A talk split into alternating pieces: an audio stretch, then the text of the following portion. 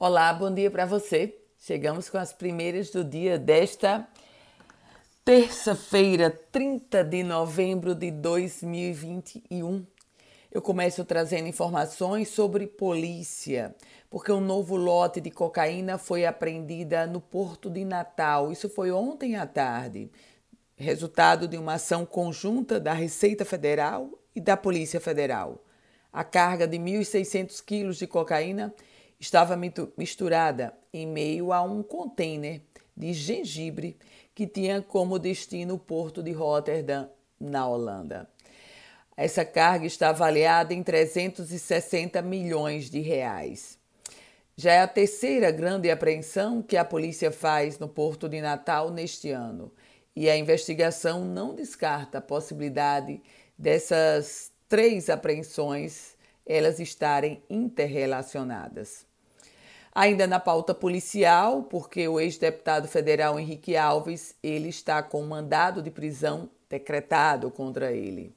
A vara da família de São Paulo determinou a prisão de Henrique Alves porque ele não está pagando a pensão alimentícia ao seu filho mais novo, Pedro Henrique Alves, de 20 anos. Aliás, Henrique não paga a pensão desde 2017, o que gera uma uma dívida de quase um milhão de reais, já que a pensão no valor mensal é de 50 mil reais.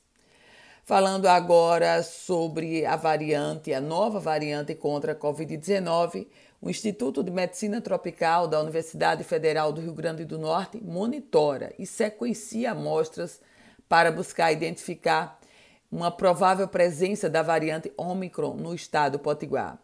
A informação é da diretora do Instituto, Selma Jerônimo. Uma outra informação, e aí é sobre valores, política administrativa.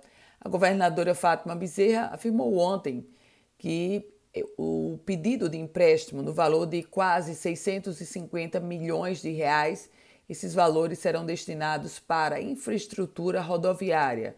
Foi o que justificou a governadora esse pedido que foi feito à Assembleia Legislativa do Rio Grande do Norte. E a polícia encontrou os seis funcionários de um restaurante de comida japonesa que haviam desaparecido desde a quinta-feira passada.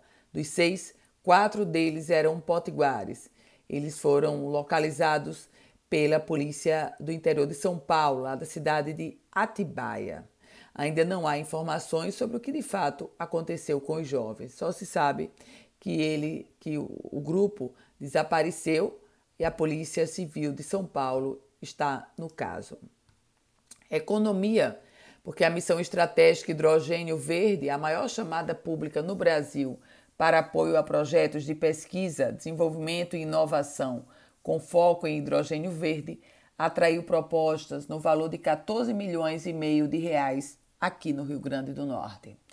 Com as primeiras do dia, Ana Ruth Dantas, desejando a você um ótimo dia. Quer receber um boletim semelhante a esse diariamente? Você vai fazer assim, vai mandar uma mensagem para o meu WhatsApp 987 16 8787. Um produtivo dia para você.